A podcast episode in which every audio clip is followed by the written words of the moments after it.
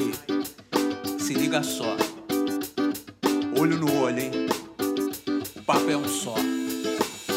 Papo reto! Agora vou te mandar uma letra, vê se fica esperto. Eu não quero saber de mimimi, blá blá blá, que depois não sei o que. Eu quero ver olho no olho, fala aí direto. Papo reto! Caminhando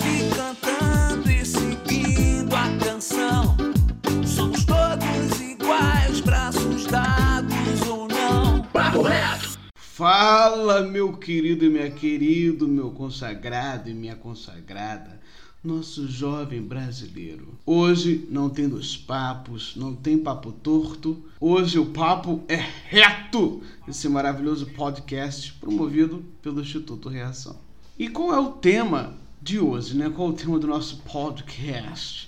Semana que vem, esse podcast é na sexta-feira, na semana que vem, dia 1 de dezembro, é o Dia Internacional da Luta contra a AIDS, doença que levou à vida, estima-se pela OMS, cerca de 35 milhões de pessoas desde sua descoberta em 1983.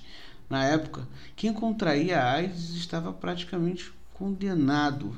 Hoje é um pouco diferente, mas ainda é uma doença que não tem cura e gera muito medo e preconceitos. Vamos debater um pouco sobre essa e um pouco também sobre outras ISTs, infecções sexualmente transmissíveis, aqui e agora. Quem vos fala é o Pedro Aurélio, educador do Instituto Reação. Estamos aqui para debater esse tema junto com o nosso educador Gilson Jorge. Fala, Gilson. Bom dia, boa tarde, boa noite, meus queridos alunos do Reação. Estamos aí para mais um bate-papo de extrema relevância. E a nossa educadora Mariana Barbosa. Fala, Mária. Fala galera, bom dia. Gostaria de agradecer a Luana que topou aí falar sobre esse assunto muito importante. E a nossa convidada, que é a Luana Silveira. A Luana Silveira é assistente social especializada em sexualidade, gênero e direitos humanos. Oi, Luana. Oi, gente, bom dia.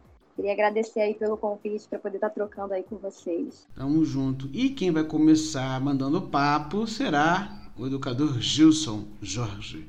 É com você, Gilson. Então, vamos começar pelo básico, né? Vamos começar conceituando o que, que é a AIDS, né? E quais são os principais mitos em torno dessa doença. E aí tem uma dúvida aqui que é direto da nossa aluna da OB5. É, qual é a diferença entre HIV e AIDS, né? Por que, que as pessoas é, é, as pessoas se confundem na, nas siglas, né? HIV, AIDS, na língua espanhola é SIDA, né? Essa confusão, como é que é essa confusão também? Pode conceituar pra gente, Luana? Então, a AIDS, ela é a doença causada pelo vírus do HIV. É imunodeficiência adquirida, trazendo aqui para o português, né? Esse vírus ele ataca, né, o nosso sistema imunológico, dificultando esse combate, né, a outras infecções. Né? Então, muito se confunde e coloca a AIDS e o HIV no mesmo saco, né? Só que não. O, o HIV é um vírus. A pessoa que tem o HIV não necessariamente tem AIDS, porque a AIDS é o processo de adoecimento. É quando o vírus ataca o nosso sistema imunológico, a gente tem contato com outras doenças que se chama, né, pelos estudiosos especialistas como doenças oportunistas, como por exemplo a tuberculose, e aí a pessoa passa por esse processo de adoecimento. Então, quando a pessoa está adoecida, ela está com a AIDS manifestada. Então, HIV é o vírus que atinge o nosso sistema imunológico e a AIDS é o processo de adoecimento. Luana, você pode contar um pouquinho pra gente sobre a origem dessa ideia que apenas as pessoas gays podem ser infectadas com o vírus do HIV? Esse mito, né, de que a população gay é a que contrai, é a única que contrai o vírus, ela surge na década de 80 porque os primeiros casos, né, foram identificados dentro dessa população. Mas isso vai, ao longo do, dos anos, se modificando porque esse perfil também muda, né? Então, o que era a princípio identificado na população né, gay e nos usuários de drogas, ele vai se modificando porque vai começando a passar por um processo também de mais heterossexuais, mais mulheres. Então, vai se mudando e vai caindo esse mito de que essa população específica só que está aí com risco de contrair o HIV. Na verdade, todo mundo, toda a população corre esse risco quando não toma os devidos cuidados com o uso de preservativo, que é a principal forma de proteção. Luana, eu não sei se também se você gostaria de continuar por esse caminho, mas você estava falando também do preconceito em relação à, à comunidade LGBT, né? coisa do castigo divino e tal. Se quiser continuar por aí. Essa, essa questão né, do HIV, por ser uma, um vírus que é transmitido sexualmente, ele, ele ressalta né, muito é, essa questão do conservadorismo, do moralismo, né? Então, quando é, a AIDS ela, ela aparece no Brasil e, e, ela aparece como um câncer gay que tem como foco, né, é, essa população, na verdade não como foco, mas ela é a população que, que tem esse diagnóstico de forma inicial, se o preconceito ele gerou muito em torno dessa sexualidade, dessa orientação sexual. Então, é, muitas, muitas pessoas entendiam né, naquele período, né, por falta de conhecimento, né, é, e, e, também por uma questão moral, que era uma punição divina. Então, aquele, aquela pessoa ter AIDS, ela era, era uma punição divina para a vida que ela levava. Então, isso reforça o preconceito e traz esse estigma né, da doença até os dias atuais. Hoje, um pouco menos, porque as pessoas começam a ter esse contato, esse esclarecimento, mas ainda é muito presente a questão do, do, medo. Ainda se tem esse mito, ainda se carrega na ideia que as pessoas, que todo gay é um possível portador do HIV, né? É uma possível pessoa que vive com esse vírus. Então, isso tudo se criou e foi construído desde o início da pandemia no, no, Brasil. É, a gente teve também muita campanha de conscientização esses anos todos, né, dizendo que é, não se transmitia através de abraço, toque, é, compartilhamento de objetos, assim, como copos, talheres. É, teve muita campanha, né? E aqui no Brasil eu me lembro, né? Desde criança eu, eu, eu vejo muita campanha de conscientização. É, mas a gente sabe que tem muitos desafios. O portador de ISTs, né, no, no caso, em geral, mas principalmente de HIV, tem muitos desafios aqui no Brasil. É, quais são os desafios que essa população enfrenta hoje, Luana, aqui no, nosso país? Então, é, acho importante você falar da questão das campanhas, né? Porque realmente as campanhas ela, elas se modificaram, né, ao longo dos anos, das décadas, né? Antes ela tinha um caráter muito assustador, né? O objetivo não era conscientizar a população, era assustar. Então as campanhas era eu tenho AIDS, vou morrer, né? Coisas desse tipo, que foi passando por uma mudança, mas ainda não comunica para quem precisa se comunicar. O maior desafio nesse momento, que eu acho que as, as pessoas que trabalham com essa temática, é, o poder público enfrenta, é esse, esse diálogo com adolescentes e jovens, que é o grupo que tem aumentado a taxa de infecção entre a idade de 15 a 24 anos. Então, a falta de, de diálogo, a falta de campanhas voltadas para esse grupo, que dialoguem com esse grupo, ainda é muito ausente. Muito por conta ainda né, dessa onda conservadora e moralista que impede né, que se tenha uma educação sexual, que ainda trata a sexualidade, as questões né, de relação sexual, de orientação sexual, como um tabu. Então, eu entendo que isso seja um desafio para diminuir a infecção a, do HIV e de ISTs também, das outras ISTs. Então, é um desafio que a gente precisa é, está correndo atrás, a gente precisa garantir que é, espaços de debate sobre educação sexual, sobre direito sexual reprodutivo dos jovens estejam abertos, que esse canal de comunicação, que esse diálogo esteja aberto. Porque a partir do momento que a gente não, não dialoga sobre isso, a gente, além de não socializar informações, a gente está infringindo direito, o acesso do direito né, do adolescente de ter uma, uma iniciação sexual e uma vida sexual ativa de forma consciente e, consequentemente, segura. E, e, além disso, né, um problema que a gente enfrenta é o sucateamento né, da política de saúde e, consequentemente, da política de enfrentamento ao HIV e outras doenças né, e outras infecções sexualmente transmissíveis. Luana, é, vou pegar esse ponto que você parou para te perguntar um pouco sobre a questão do tratamento. Né? A gente sabe até aqui que ainda não há uma cura para as pessoas que foram infectadas, mas que existe um tratamento. Né? Inclusive, o Brasil se eu estiver errada, você me corrija, mas eu, eu, já li um pouco que o Brasil, em algum momento da história, foi um pouco pioneiro né, nessa coisa do, do tratamento para as pessoas que foram infectadas com o vírus do HIV. E a gente também tem uma pergunta de uma aluna, que ela gostaria de saber se a pessoa que foi infectada, ela pode ter uma vida normal, né? Já, de, já diante desses tantos mitos que se cria sobre essa doença, como é que é a vida da pessoa após infecção? Então, tá, tá certíssimo. O Brasil, ele foi pioneiro, né?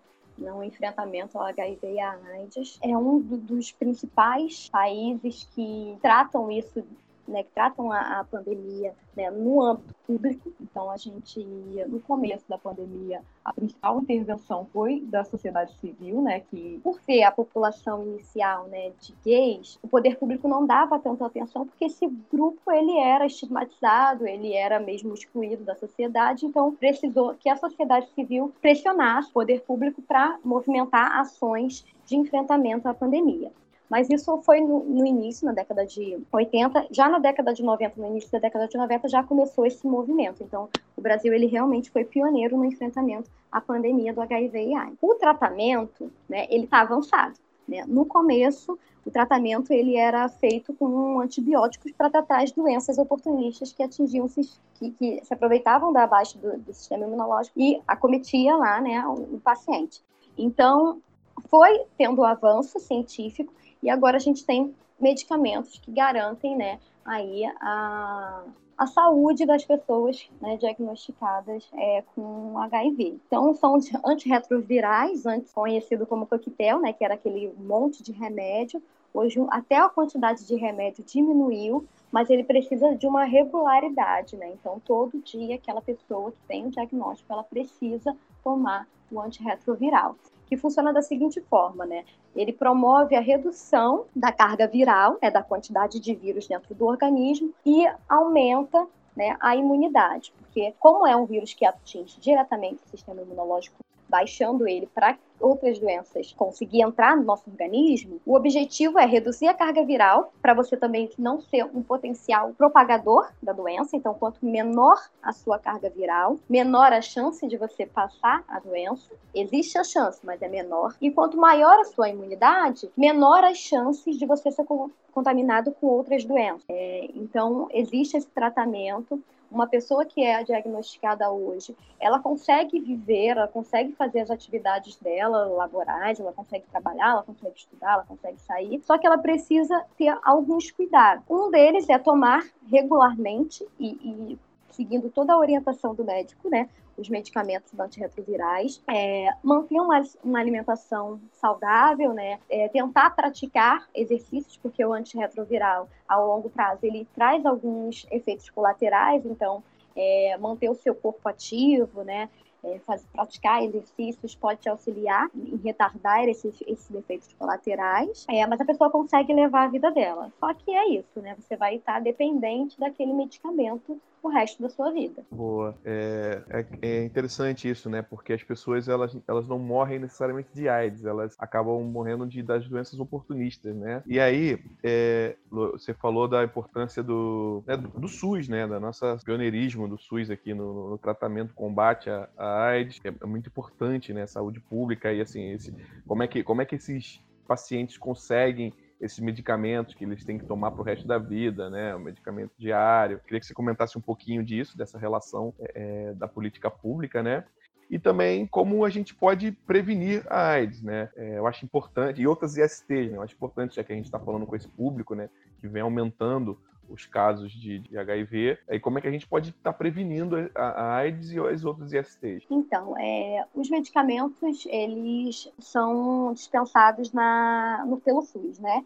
Então, quando a pessoa ela recebe o diagnóstico, automaticamente, né, ela é orientada e encaminhada para atenção básica. Então, não se precisa mais ir para um hospital, né, especializado, não se tem isso, ele, ele vai para uma atenção básica mesmo, né, que é o posto de saúde, clínica da família, e aí lá ele vai conseguir fazer a retirada dos seus medicamentos, assim como é, ter o acompanhamento, porque não é só o medicamento, você precisa regularmente também, né, tem um período que, que o médico vai é, definir de acordo com a situação, né, de cada um, para fazer os exames de carga viral.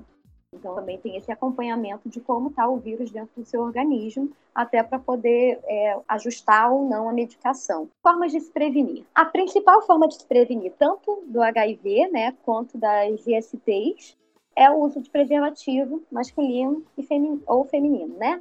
A camisinha. Essa é a principal forma de, de proteção né, contra essas infecções. Algumas é, inovações que fazem com que a gente tenha outros caminhos para prevenção. Então, a PrEP, a profilaxia pré-exposição, ela, a princípio, está sendo destinada a, aos gays, transexuais, travestis e trabalhadores do sexo. Ah, Luana, mas você falou sobre aquela questão de é, colocar gay em evidência e tal.